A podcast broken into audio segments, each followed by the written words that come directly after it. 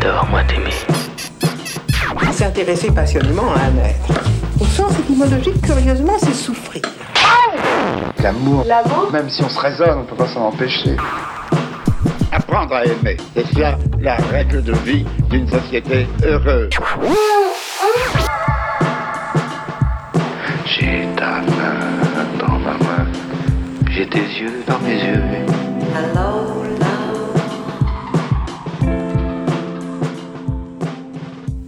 Bonjour et bienvenue dans le podcast de l'amour. Un podcast où j'invite des gens que j'aime à parler d'amour pour tenter de comprendre ensemble ce que c'est. Parce que l'amour est par essence indéfinissable, qu'il touche au meilleur comme au pire de l'être humain, parce qu'il fait tourner le monde et que je suis persuadée qu'il nous sauvera. Parlons-en. Je reçois aujourd'hui Mika qui clôture ainsi le diptyque de l'amour entamé la semaine dernière avec Bérangère. Mika se définit lui-même comme un Renoir pas commode et honnêtement j'aurais pas trouvé mieux. Grande gueule aux opinions tranchées, à la voix forte et au charisme imposant, Mika est impressionnant et il le sait. Mais sous ces airs de mec que t'as pas trop envie d'aller chatouiller se cache un homme tendre, protecteur, extrêmement attentionné et très généreux avec les siens. Un homme qui réfléchit beaucoup aux relations humaines, qui théorise, si si, carrément, qui théorise, tout en laissant cependant la part belle à la vie et ses surprises.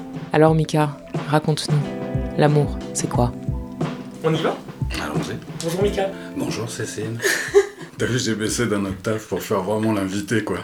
Alors Mika, ma toute première question, c'est est-ce que tu te souviens de la première fois où tu es tombé amoureux? La première fois où je suis tombé amoureux, non, je crois que je me souviens pas, mais en tout cas, je me souviens que j'avais une amoureuse au- à l'école maternelle qui s'appelait Delphine. Et euh, je sais pas si c'était de l'amour, mais en tout cas, euh, il y avait euh, tentative de rapprochement. Physique? Oh non Euh, Non, c'était la maternelle, donc c'était plus. euh, elle me fascinait, quoi. Mais. euh, Moi, je me rappelle qu'en maternelle, euh, tout le monde s'embrassait tout le temps. euh, Dans la cour, il y avait une petite cabane où tous les, enfants de entre 3 et 5 ans allaient se faire des bisous. Dès que tu avais embrassé quelqu'un sur la bouche, c'était ton amoureux, amoureuse. Alors moi j'étais pas dans ce type de maternelle, j'étais plutôt dans une maternelle euh, réglo. Non, on s'embrassait pas sur la bouche, mais en fait moi je suis né à Vincennes, donc dans les années 70 il y avait pas beaucoup de noirs et j'étais un peu le seul noir de la, de la maternelle.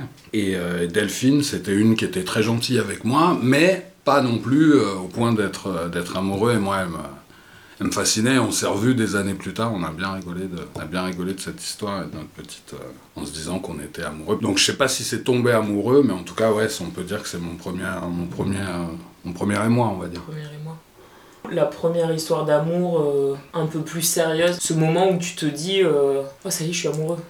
C'est difficile à dire parce que moi j'ai passé quand même pas mal d'années à me dire que euh, c'était pas le moment de tomber amoureux et c'était plutôt le moment de, de jouer, de, de kiffer. Pas pour dire que l'amour est pas tomber amoureux c'est pas un kiff, mais ouais peut-être au- peut-être au collège. Bah en fait ce qui se passe c'est que j'avais quand même des on va dire des émois où euh, je pouvais être intéressé par quelqu'un mais j'appelais pas ça, euh, j'appelais pas ça tomber amoureux, j'appelais pas ça une histoire d'amour, j'appelais pas ça, euh, voilà, c'était plus, euh, ça pouvait plus se résumer à j'ai envie de te pécho. Voilà, si ça, si ça durait un petit peu dans le temps, bah c'était, ça devenait ta meuf et voilà. Mais moi j'ai quand même passé un petit peu de temps à, à me dire que pour pouvoir choisir la femme de ma vie, il fallait que j'ai quand même un panel de ce qui se de ce qui se fait, des relations, de comment ça se passe, de, de tout ça quoi. Et je, je me rappelle que je charriais mes potes qui, qui étaient avec une fille euh, au début de l'année et qui n'en changeait pas pendant toute l'année. Mais quand tu dis panel des relations, de ce qui se fait, c'est euh, relations humaines en général ou... Ah bah oui, les relations, bah oui, alors oui, les relations humaines en général, parce que j'avais beaucoup d'amis, euh, beaucoup de, de copains et de copines, mais même sur la, sur la relation du couple, on va dire, sur la, la façon, de, la façon de faire, euh, où je... Moi, j'ai- rarement été d'accord avec mes potes sur leur, euh, leur façon de faire, parce que... Parce qu'ils étaient un peu, euh, un peu sournois, ils, mentaient, ils, Enfin, tout un tas de trucs qui me, qui étaient pas en accord avec euh, moi, la vision que j'avais du couple. Je dirais que peut-être au lycée, au lycée, ouais, bah, alors au lycée, après, ça s'est un peu, un peu confirmé, et là, j'ai eu un bon coup de foudre, et une bonne histoire d'amour, une vraie histoire d'amour, on va dire. Bah, ce coup de foudre, euh, au-delà du sentiment euh, amoureux, euh, enfin physiquement, est-ce que tu te rappelles un peu de l'état dans lequel t'étais euh? Bah, l'état dans lequel j'étais, ouais, je m'en souviens, parce que c'est toujours le même, en fait. Ça n'a pas vraiment, ça a pas vraiment varié, hein. Tu sais, c'est un état où... euh, tu sais C'est un état où, euh, où on est, bah, on est content, quoi. C'est, un petit matin de printemps où tu sors dehors et, euh, et où tout va bien, où tout te paraît, euh, tout l'air que tu respires est cool, euh, la température est parfaite, t'es bien habillé, tu sens bon, et puis tu vas voir celle que t'as envie de voir et ou celui que t'as envie de voir et, c'est super. Donc l'état, physiquement, l'état, bah, c'est un peu, c'est un peu toujours le même en ce qui me concerne. En tout cas, ça n'a pas vraiment, ça a pas vraiment évolué ça. Et c'est vrai que moi, il y a encore des matins où, sans être, enfin, en étant, en étant avec quelqu'un, mais sans avoir un coup de foot ce jour-là, je me dis ah tiens, ça c'est un bon matin pour être, pour être amoureuse. Tu penses que c'est dans l'air? Bah, c'est dans l'air, et puis un, ouais, ouais, c'est un état, et oui, c'est dans mon air en tout cas, ouais. Ouais, ouais, c'est un état, c'est un. Mais c'est marrant parce que pour revenir un peu sur ce que tu disais avant, de souvent les premières histoires d'amour, en tout cas des gens que j'interrogeais euh, jusqu'à maintenant, c'est euh, d'un coup ça te tombe sur le coin de la gueule et tu, tu vis la chose en la subissant à moitié. C'est drôle, toi d'entrée t'as quand même choisi. Bah, moi j'ai Toi toujours tu été pas un- fait cueillir quoi. J'ai toujours été un, théori- un théoricien, quoi, même en amour. Quoi. Ça veut dire que j'ai toujours eu des grandes théories sur euh, comment ça devait se passer, à quel moment ça devait arriver, euh, ce qu'il fallait faire pour que ça se passe bien, ce qu'il fallait surtout pas faire. Donc beaucoup de théories, évidemment plus de difficultés à les mettre en pratique, comme, tout- comme tous les théoriciens. Mais en tout cas, oui, je pense que j'ai toujours... euh, j'ai pas subi, euh, ça m'est pas tombé comme un truc, euh, ça m'est pas tombé comme un truc sur le coin de la figure. euh. Et puis j'ai toujours beaucoup regardé les gens, beaucoup discuté. Ah ouais, c'est ouais, ouais, ça, j'ai toujours un peu décidé de comment, comment j'envisageais la chose. Bah, à cet âge-là, au collège, lycée, si c'est à ce moment-là que tout ça se met en place chez toi, d'où elles viennent ces grandes théories Ta Ouais, vision bah oui, que je, tu ouais, ouais, je sais, je sais, je sais d'où elles viennent parce que en fait, en- de ce que, alors si je dois partir dans une grande théorie, euh, j'ai quand même l'impression qu'on, ou on reproduit euh, par, euh, parce qu'on est d'accord avec, ou on s'oppose à ce qu'on a vu de l'amour chez nos parents. Donc en fait, comme moi, j'avais une, une, vision assez médiocre de ce que pouvait être une histoire d'amour, j'avais facilité à m'opposer à tout ce que, tout ce que j'avais comme modèle. Il suffisait que je fasse à peu près l'inverse et ça pouvait me convenir. Donc en fait, j'avais, euh, j'avais, j'ai eu facilité à me dire euh, bon bah ça c'est pas la voie que j'ai envie de suivre et donc je m'y collais très vite et je saoulais un peu tout le monde avec ça. ces grandes théories là que je peux avoir sur euh, la vision du couple, ce qu'est l'amour, comment on doit comment on doit se comporter avec la personne avec qui on roule, c'est des théories. Mais en même temps, c'est complètement lié à. C'est encore une fois, ça rejoint sûrement le, le fait de ne pas subir. Euh, le fait de ne pas subir et de décider de la façon dont on a envie que ça se passe. Et si on est, euh, si on est bienveillant, si on a envie d'être euh, un mec bien et une nana bien, bah pour moi, y a pas, c'est assez, c'est assez simple en fait. C'est assez simple d'être avec quelqu'un, d'être tourné vers lui, d'être là pour lui, d'être, voilà, de ne pas le trahir, de les donner, enfin le, le postulat de départ pour qu'un couple fonctionne, je le trouve pas extrêmement compliqué. Et c'est marrant parce que je trouve ça assez antagoniste ce truc de dire. euh, Je me dis pour moi l'amour c'est l'amour parce que voilà tu peux pas tout contrôler, tu peux pas tout Mm. maîtriser et que ça vient aussi à des moments euh, balayer des. Oui, mais toi, tu, c'est parce que, euh, et c'est tout à ton honneur, mais tu as une vision romantique de l'amour. Du coup ce premier coup de foudre au lycée, cette première histoire d'amour. Bah, ouais, cette première histoire d'amour, c'est bah, c'est une histoire qui, qui est au lycée. Après, moi, j'ai- toujours été assez entier dans mes, dans mes sentiments, dans ma façon de vivre les choses, dans, voilà, dans, dans l'engagement que je pouvais avoir dans une histoire d'amitié ou d'amour. Et là, bah, c'est que je me, je me fais toucher, euh, je me fais toucher très profondément par euh, bah, une jeune fille euh, qui est juive. Ça rajoute à la... Il y a ce petit côté interdit parce qu'elle, en fait, c'est inenvisageable qu'elle soit avec un goy. Et moi, je passe beaucoup de temps à lui, à lui, à la séduire, mais à la séduire en lui expliquant que l'amour, justement, ça a pas de, y a pas de, on peut pas mettre de, frontières de ce type-là. Je pense que cette histoire aussi, ça m'a pas mal forgé. euh, forgé toutes ces- ça a fini de forger toutes ces théories. En fait, toutes ces théories en disant, bah voilà, nous on s'aime, on est là, qu'est-ce que. En démontant, en démontant toute son éducation et son, tous les préceptes qu'elle pouvait avoir, euh, ça m'a ça m'a bien, ça a bien renforcé les miens en, me- en me disant, euh, voilà, voilà ce que j'en pense et voilà comment ça devrait être. Au final c'est une histoire que vous avez quand même. T'as le sentiment d'avoir vécu de A à Z, elle, elle a réussi à se. Bah de A à Z, je sais pas si on. Non je demande pas des précisions. je sais pas ce que non mais je, sais pas ce que je sais pas si c'est le si, si on peut dire qu'il y a un Z dans les histoires mais euh, En tout cas, qu'on a. Oui, c'est une vraie histoire d'amour parce que c'était. euh, parce que c'était plein, parce que c'était fougueux, euh, parce qu'on était très jeunes.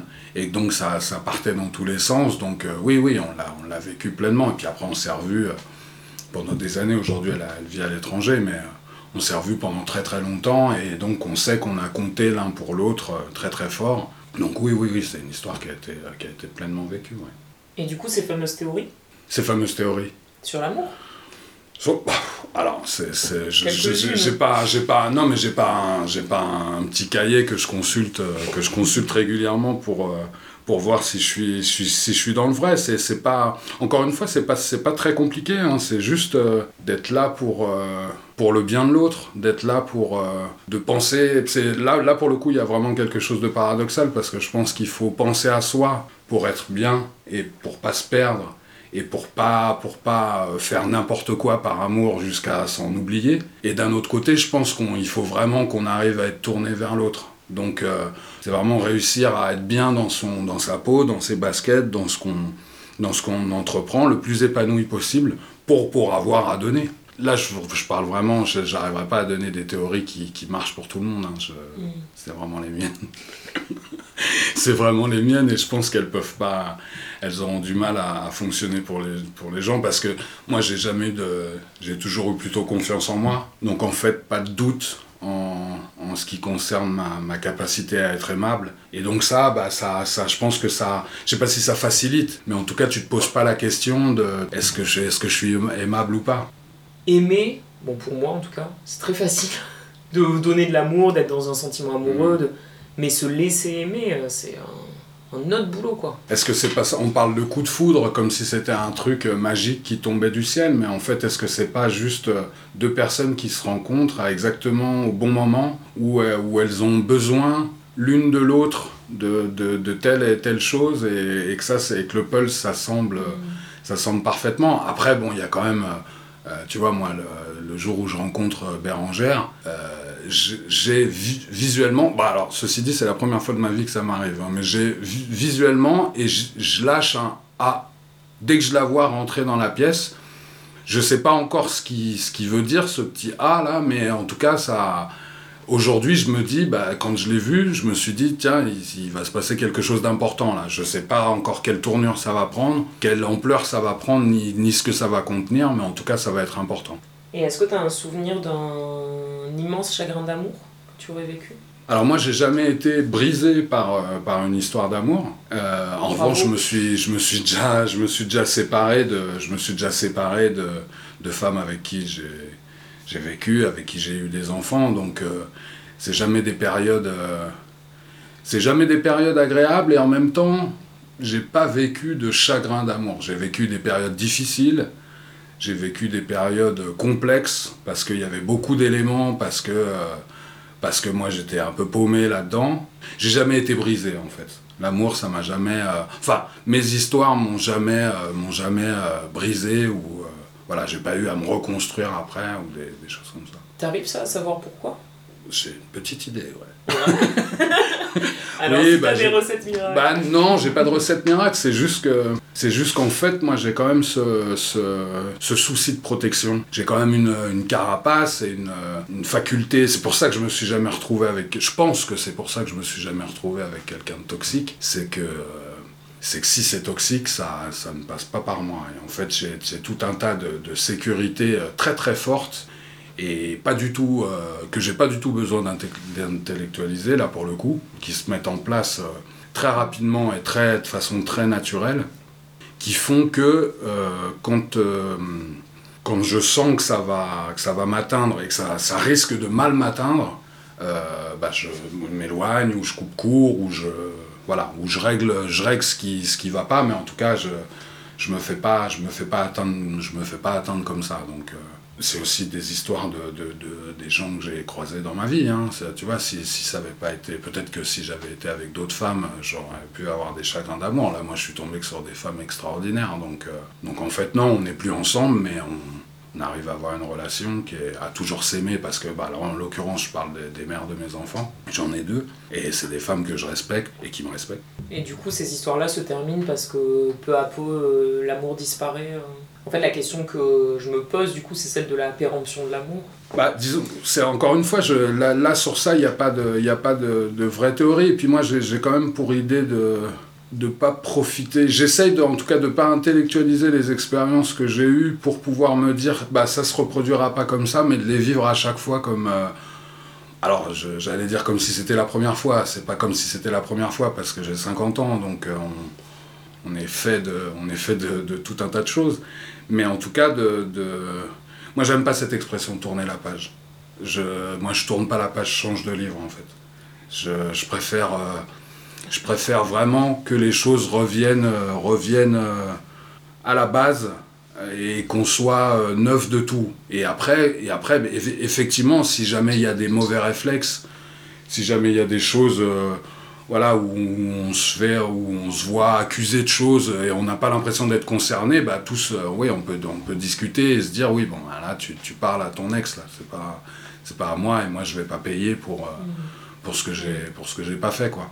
Donc euh, voilà, moi, j'ai quand même, euh, j'ai envie d'avoir des relations, euh, que mes, mes, relations amoureuses, et c'est ce qui se passe dans ma vie, soient de mieux en mieux, en fait, parce que, bah, parce, donc je bénéficie quand même des, des, expériences et des réglages que je peux faire dans mes, dans mes relations. Voilà. Tu peaufines. Je peaufine, ouais, ça a l'air, ça a l'air un peu mécanique, euh, ça a l'air un peu mécanique dit comme ça, mais en fait, euh, oui, oui, c'est, c'est vrai, ouais, c'est vrai que je peaufine parce que, euh, bah, parce que moi maintenant, je me, je me connais de, je me connais de plus en plus et donc je, je sais là où je veux absolument pas aller, je sais là où je peux aller facilement, je sais, je sais ce qui, ce qui bloque, ce qui est compliqué pour moi, etc. Donc euh, voilà, je peux, je peux, je peux, euh, en tout cas, de mon point de vue, je peux, euh, je peux savoir ce qui va être possible et pas possible. C'est pour ça que je me, je me suis, ça m'est jamais arrivé de m'engager avec quelqu'un et de me retrouver au bout de, de 2, 3, 4, 6, 10 ans euh, et de me dire Ah putain, mais merde, je me suis complètement planté, j'aurais jamais dû faire ça et de découvrir quelqu'un. Ça, ça m'est jamais arrivé. Grâce ou à cause de ces théories, euh, de ces grandes théories sur, euh, sur les relations et sur le couple et sur l'amour, euh, réussi à, à faire des choix qui me convenaient en tout cas. Bah, moi, en même temps, ce que je trouve hyper intéressant, euh, quand on dit tu peaufines, ça sonne mécanique, bah, justement pour moi, grande romantique, qui est tendance à, à me dire que l'amour, le vrai, il, il t'emporte, c'est la vague. Enfin, je me dis, bah non, tu peux aussi le, justement le vivre de manière beaucoup plus euh, rationnelle. Enfin, en fait, toi, ce que je trouve euh, fort dans ta- ton positionnement par rapport à tout ça et ta manière de vivre euh, ces choses-là, c'est qu'en fait, ça te donne beaucoup de pouvoir. Ça te donne du pouvoir sur ce qui t'arrive parce que pour le coup, tu le choisis euh, totalement et en, de ce que je comprends. Bah, je le choisis. Conscience. Alors je le choisis, mais pas totalement. Parce qu'il y a quand même toute une part, vu qu'on est deux, et Mm. vu que tu as quelqu'un en face de toi, tu as toute une part de choses et, de, et, dans, la, et dans le mélange des deux, euh, des deux personnalités, tu as tout un, tout, un, tout un trait de, de choses que tu peux pas, que tu peux pas contrôler. Et que et moi, en tout cas, j'aurais même pas envie d'essayer de contrôler. En fait, ce que je dis, c'est que ça fonctionne surtout pour les endroits où j'ai pas envie d'aller. Oui, c'est ça, c'est sur tes limites en Voilà, fait. Sur sur tes... les- exactement.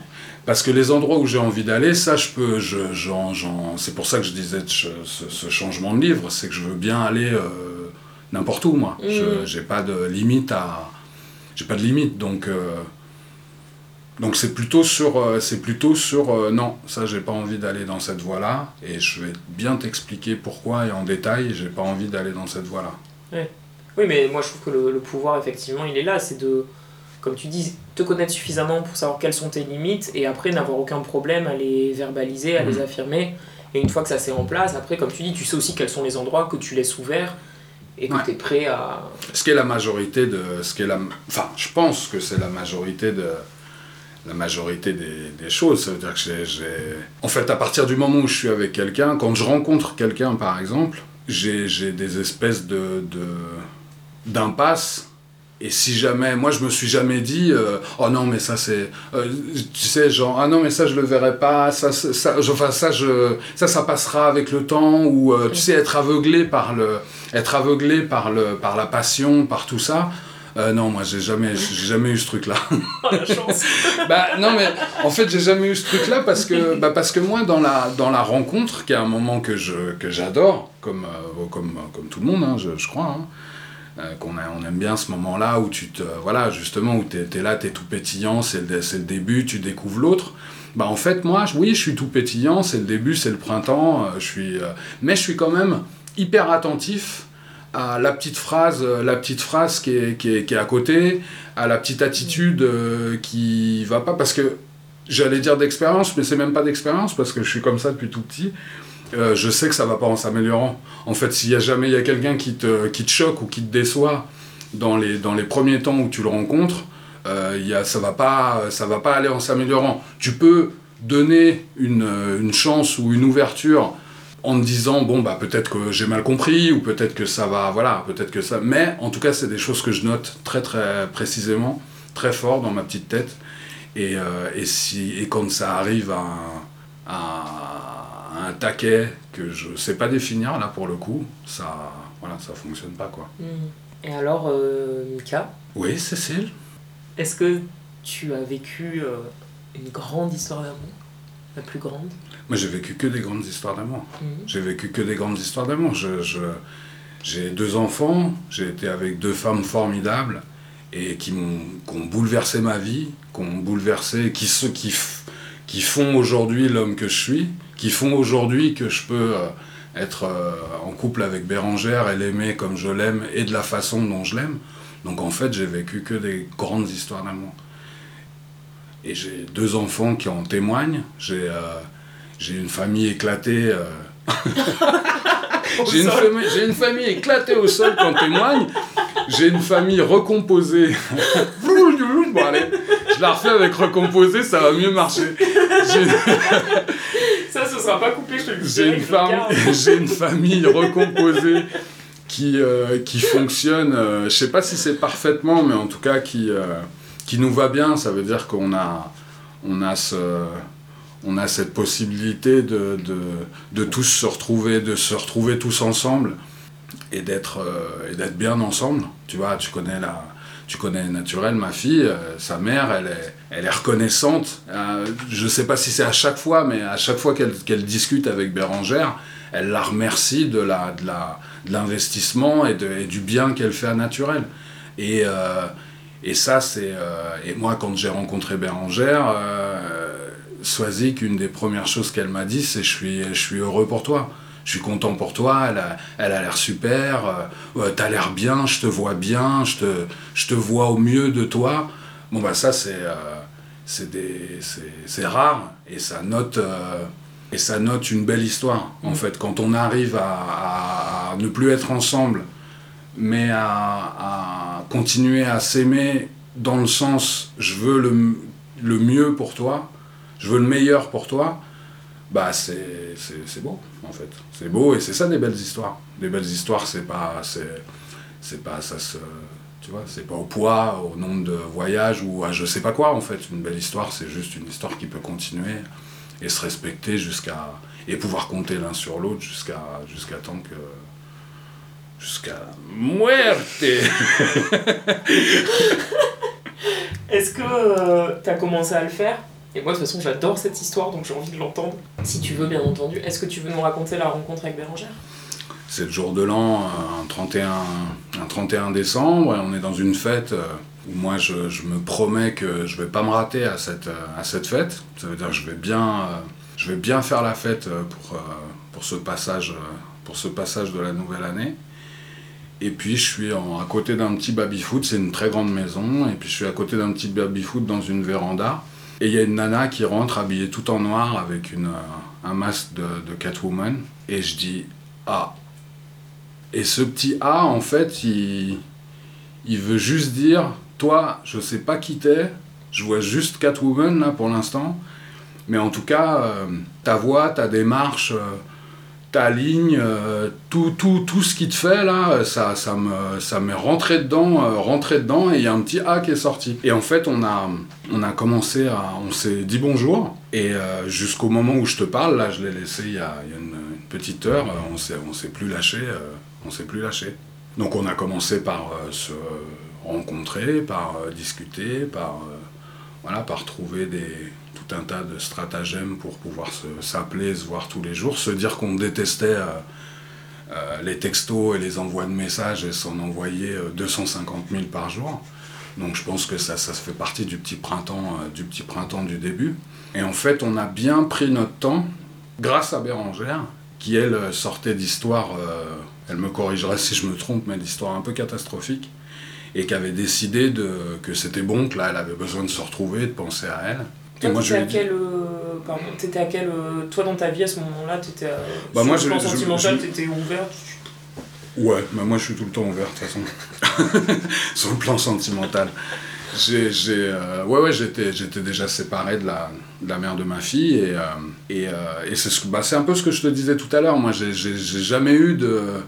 Comme j'ai jamais eu de chagrin, j'ai jamais été brisé, j'ai jamais été contraint de me dire bon bah là il faut que tu, prennes le temps. Bon, ceci dit, je sortais d'une histoire de 12 ans, donc j'étais quand même conscient, enfin conscient. Je l'ai, l'ai jamais verbalisé, mais en tout cas je je ne serais pas reparti dans une histoire euh, instantanément. Il faut le temps de, bah, de, de, se retrouver, même si on ne s'est pas perdu. Il faut le temps de faire le tour de ce qui s'est passé, il faut le temps de, le digérer, il faut le temps de, faut, faut du temps en fait, il faut un petit peu de temps. Et là, ça faisait un petit peu de temps. Et donc, ce que je disais, c'est que en fait, Bérangère sortait d'histoires un peu, euh, un peu catastrophiques. Et donc, elle m'a tout de suite dit euh, non, non, mais moi, je suis pas. Euh, je sais pas si elle a dit disponible, mais en tout cas, je suis pas disposé à, à me tourner les boucles et à jouer à la séduction et tout. Et ça me. Ouais, j'ai pas envie de ça. Et je lui ai dit bah, pas de problème. Bah, pas de problème. Le sous-texte, c'était. il n'y a pas de problème, il y a pas de problème, t'es pas disposé à ça. Et moi, comme je, comme je pense que t'es import- tu vas être importante pour moi dans ma vie, j'ai tout mon temps en fait. J'ai tout mon temps parce que je sais que ça va durer euh, des années et des années, ou je pressens que ça va durer des années et des années. Donc en fait, euh, non, je vais pas essayer de te pécho là ce soir, avant le 2 janvier, ou ni même euh, dans la semaine prochaine, ou donc j'ai tout mon temps. Et donc ça a fait une situation qui est, bah, qui est parfaite pour, pour se rencontrer, c'est qu'on on a pris le temps de, on a pris le temps de discuter, de se, de se découvrir, et les, toutes les alertes dont je te parlais tout à l'heure, bah, en fait, il n'y en a eu aucune, et au contraire, on se, trouvait euh, que des points communs, on se trouvait que des, jonctions, euh, euh, on finissait les phrases l'un de l'autre, on était, et on est toujours d'ailleurs, très complémentaires en fait, complémentaires, et, où tout, tout, tout s'emboîte bien. Il n'y en a pas un qui est en train de, de tirer l'autre vers le haut, vers le haut ou vers le bas, ou c'est alternatif. Ça veut dire que si euh, on se, on se, il n'y a pas de, de, meneur, euh, de meneur du couple, mais euh, mais il y a, y a deux meneurs du couple et, on alterne bien les moments où il faut que ça soit, il y en ait un qui le tire et, et ou qui le pousse ou qui aille rechercher l'autre ou qu'il, voilà, on sait bien faire ça. Mais cette phase de séduction, qui en était une sans en être une, enfin cet Mhm. endroit en fait que vous avez trouvé effectivement de rencontre et de découverte de l'autre, moi je trouve ça génial parce que de peut-être que le secret de l'amour, de l'amour qui dure, c'est aussi justement de se dire que l'endroit de liberté que tu as avec euh, ton meilleur ami ou tes meilleurs amis, tu peux avoir exactement le même avec la personne aimée. Et j'ai l'impression que c'est un, un peu ce que vous avez aussi commencé à construire sur cette phase-là, où comme il n'y avait aucun enjeu amoureux ou relationnel, vous étiez dans un, un vrai espace de liberté en fait. Bah, qu'on s'applique à garder cet espace de liberté. Parce que, euh, moi, je sais pas, toutes mes histoires, elles ont été différentes. euh, toutes les relations que j'ai eues, en tout cas, elles ont été différentes. Mais en- celle que j'ai aujourd'hui avec Bérangère, c'est un, c'est une, euh, c'est une relation très fusionnelle, qui était pas le, ce qui n'était pas le cas dans mes, dans mes relations précédentes, et où on peut tout partager. C'est-à-dire que je, moi, j'ai, sans cliver à proprement parler, j'ai quand même, euh, j'avais quand même, euh, bah, les, euh, je voyais mes amis, elle voyait ses amis, etc., etc., des choses comme ça, où j'avais mes activités qui n'étaient pas forcément les mêmes pour, pour les femmes avec qui j'étais. Et, et aujourd'hui, avec Bérangère, ça ne veut pas dire qu'on partage tout, mais c'est, on, on pourrait tout partager largement. Il n'y a, aucun endroit qui nous est interdit, aucun endroit qui nous est interdit l'un, pour l'autre. Et, et de la même façon, on peut, euh, c'est pas systématique, on n'est pas, on pas euh, obligé de tout faire l'un avec l'autre, mais on a envie de tout faire l'un, avec l'autre. Et ça, ça vous fait jamais flipper? On n'a pas peur. On n'a pas peur parce qu'on est deux et qu'on se sent, euh, on sent surarmé. Donc, euh, Donc en fait, moi, alors, je dis on n'a pas peur. Et je parle un petit peu pour elle, mais Bérangère, elle est beaucoup plus, beaucoup plus inquiète et elle se pose beaucoup plus de, questions que moi. Mais euh, finalement, je pense que maintenant, ça va faire six ans qu'on est ensemble. Moi, je suis euh, totalement détendu et j'ai pas peur. Et elle non plus, elle a plus peur de, de, elle a plus de, craintes euh, qui, qui- qu'elle pouvait, les, craintes qu'elle pouvait avoir au début, au début de notre histoire, elle les a plus aujourd'hui. Et alors un, amour comme ça aussi grand et fusionnel, comment, comment ça s'entretient? En fait, euh, c'est de l'attention, c'est euh, c'est de l'écoute, c'est de la communication, c'est de la liberté. C'est de pas se- de pas se- de. Par exemple, Bérangère, c'est quelqu'un qui a, qui, a, qui a toujours eu tendance à à pas penser à elle du tout et à donner euh, pour que les autres soient bien, mais que ça soit ses potes, euh, que ça soit sa famille, que ça soit les mecs avec qui elle a été, euh, que ça soit avec moi aussi d'ailleurs. Et au bout d'un moment, euh, bah, moi me rendant compte de ça, euh, bah, je me souviens de discussions où je disais bah là il faut que tu faut que tu penses à toi faut que ce- en fait la personne qui compte le plus dans une histoire c'est toi sinon si, toi tu te paumes et que en fait tu te rends compte que tu es dans des situations qui te vont pas mais en fait que tu t'y plies parce que pour pour l'autre etc ça ça, ça ça fonctionne pas moi j'ai j'ai- j'ai des je me j'essaye de pas me contraindre donc pas se contraindre ça veut dire euh, euh, si j'ai pas envie d'aller dîner avec tel ou tel pote ou si j'ai pas envie d'aller dîner dans ta famille, bah je vais pas me forcer pour, euh, pour te faire, je vais pas m'y forcer pour te faire plaisir. Mm. C'est ça le truc, c'est que moi j'ai besoin de me dire, j'ai pas envie d'y aller, mais comme ça va lui faire plaisir, je vais y aller. Mais en fait, moi je suis fait, fait comme ça aussi, c'est que si jamais j'ai décidé, si jamais j'ai réussi à mettre en place le ça me prend la tête, mais je vais le faire pour elle, bah en fait après j'ai pas j'ai pas de ressentiment qui j'ai pas le ressentiment qui va avec. C'est en fait moi c'est ce qui me ce qui m'angoisse c'est les prises en otage. C'est à dire c'est de me retrouver à un dîner ou à un truc où j'avais pas envie d'aller où je me retrouve contraint d'être et qui me prend la tête et en fait euh, et en fait voilà. Donc ça ça fait euh, ça fait un mec pas pas facile à vivre. Parce qu'en fait euh, Bérangère elle aime bien prévoir les trucs euh, bien à l'avance. Je suis intermittent du spectacle donc c'est un c'est compliqué pour moi de prévoir les trucs six mois à l'avance parce que je sais pas de quoi sera fait faite ma vie professionnelle. Et deux je veux savoir si j'aurai envie à l'instant T. Et donc Bérangère ça l'a en fait ça l'a fait grogner ça veut dire qu'elle grogne parce que je suis relou avec ça, et elle a raison, je suis relou avec ça. Mais en fait, elle sait aussi que c'est euh, euh, sine qua non pour que je sois bien dans mon, je sois bien dans mon truc, et pour qu'elle soit bien, pour qu'on soit bien dans notre histoire, pour qu'on soit bien dans notre couple. Mais voilà, ouais, on a des, on a des, et puis c'est comme ça dans un couple, hein, on a des, des choses, des moments où tu, tu connais l'autre, et puis il y a des endroits où tu sais que euh, c'est chiant, mais c'est salvateur aussi pour que ça se passe bien. Parce que en fait, euh, j'ai l'impression que quand on se contraint à faire ce genre de choses, on en garde un petit ressentiment et que ces petits ressentiments accumulés les uns, empilés les uns au-dessus des autres, bah, au bout d'un moment, tu, tu, tu casses la- les couilles à l'autre parce que la tasse, elle n'est pas au bon endroit. Et en fait, tu, le domestique, il y a ça, ça d'hyper pratique pour se prendre la tête, c'est qu'en fait, tu peux t'appuyer sur tout. Sur une machine, sur une vaisselle, sur le ménage, sur euh, tout et n'importe quoi on est hyper attentif à se dire euh, attends là on serait pas en train de se prendre la tête parce qu'il reste plus de produits vaisselle là? Et en fait ça ça nous inquiète ça ça nous inquiète mais dans le bon sens du terme. Ça veut dire qu'on se dit ah tiens on est en train de bah oui on est en train de se prendre la tête parce qu'il n'y a plus de liquide vaisselle. Et non en fait notre histoire nous notre histoire elle vaut mieux que ça. Donc en fait non on va pas se prendre la tête pour ça. On va plutôt se dire euh, qu'est-ce qu'il y a quoi? Pourquoi tu as envie de me prendre la tête? Donc viens, cherche, cherche à trouver la bonne, euh, la, la bonne raison. Et puis on discute de ce truc-là. Et des fois, il faut creuser un petit peu profondément. Des fois, tu sais pas. En fait, des fois, moi, je me rends compte qu'en fait, comme je, je prends conscience des trucs en bon bonhomme que je suis euh, six mois plus tard, en me disant Ah, bah oui, en fait, bah, c'était ça, bah tiens, je m'en étais pas rendu compte. Et que Bérangère s'en voit les choses arriver six mois avant. Donc on a un an de, un an, un an de gap. Euh, bah en fait, euh, ouais, on, a, on arrive, ça prend, ça, ça, c'est bah, c'est le truc de la, des théories aussi, c'est que là, euh, tout, tout peut paraître très simple quand on, le théorise. En fait, c'est extrêmement compliqué. C'est extrêmement compliqué d'être attentif à tout, euh, d'être attentif à soi, euh, de, savoir, de savoir détecter chez l'autre quand est-ce que c'est le moment, quand est-ce que c'est pas le moment. C'est une attention de, tout le temps et une sensibilité de, tout le temps. Mais en fait, si les bases posées sont bonnes, on veut le bien de l'autre, on veut qu'il soit libre, on veut qu'il s'envole avec ses petites ailes ou avec ses grandes ailes, et c'est tout ce dont on a envie.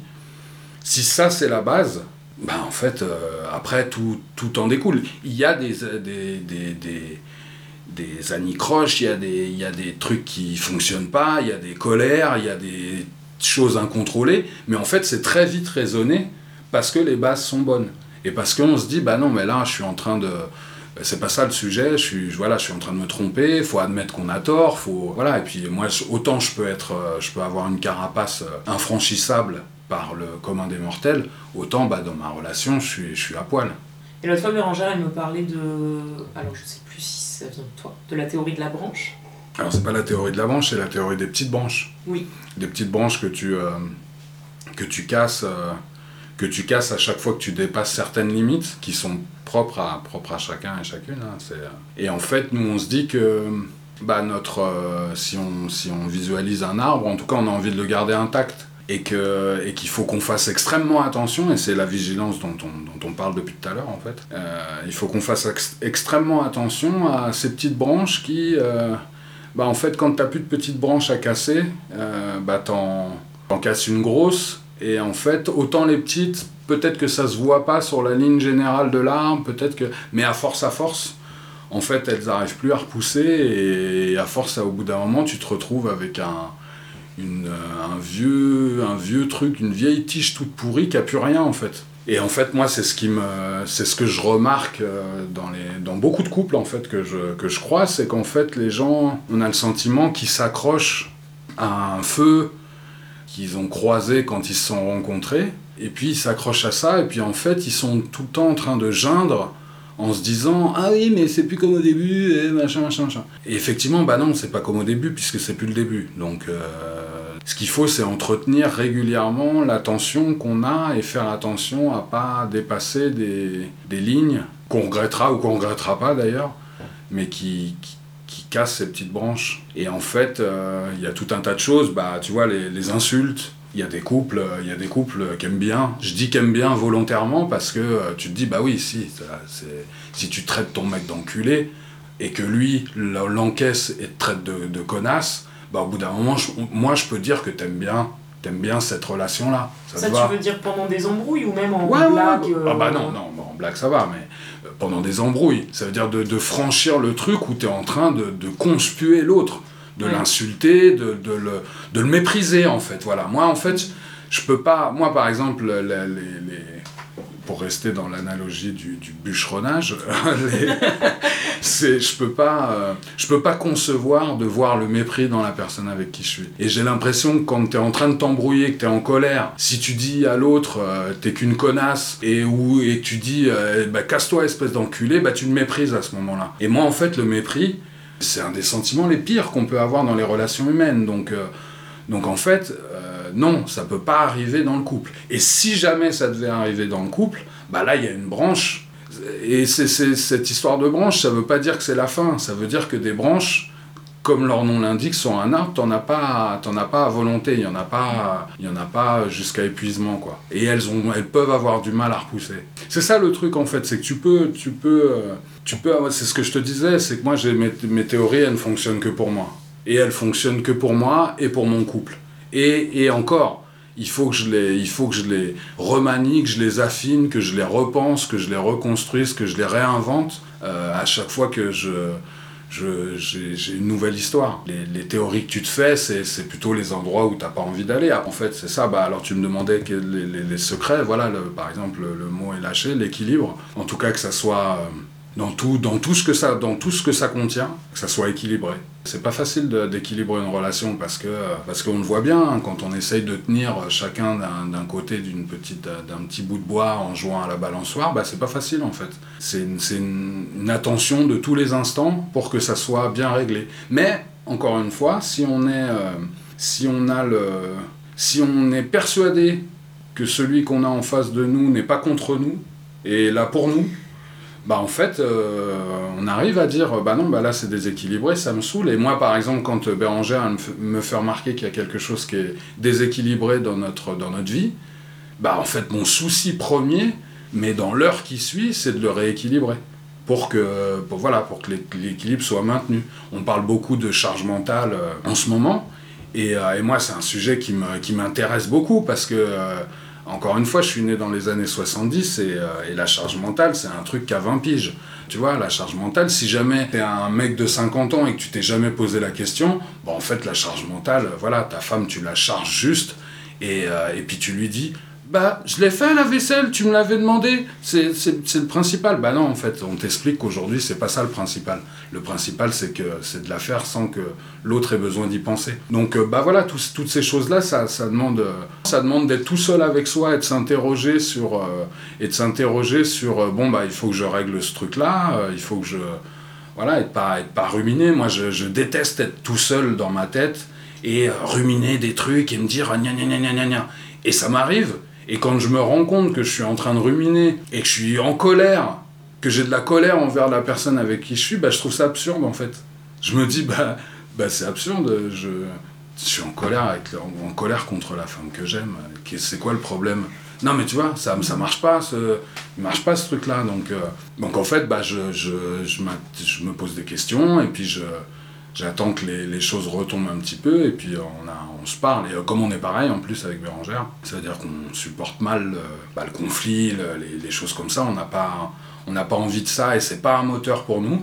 Parce que ça peut l'être pour certains couples, et, euh, et nous on n'a pas envie de, de fonctionner comme ça. On règle ce qu'on a à régler. Qu'est-ce que c'est la plus grande folie que t'aies faite par amour?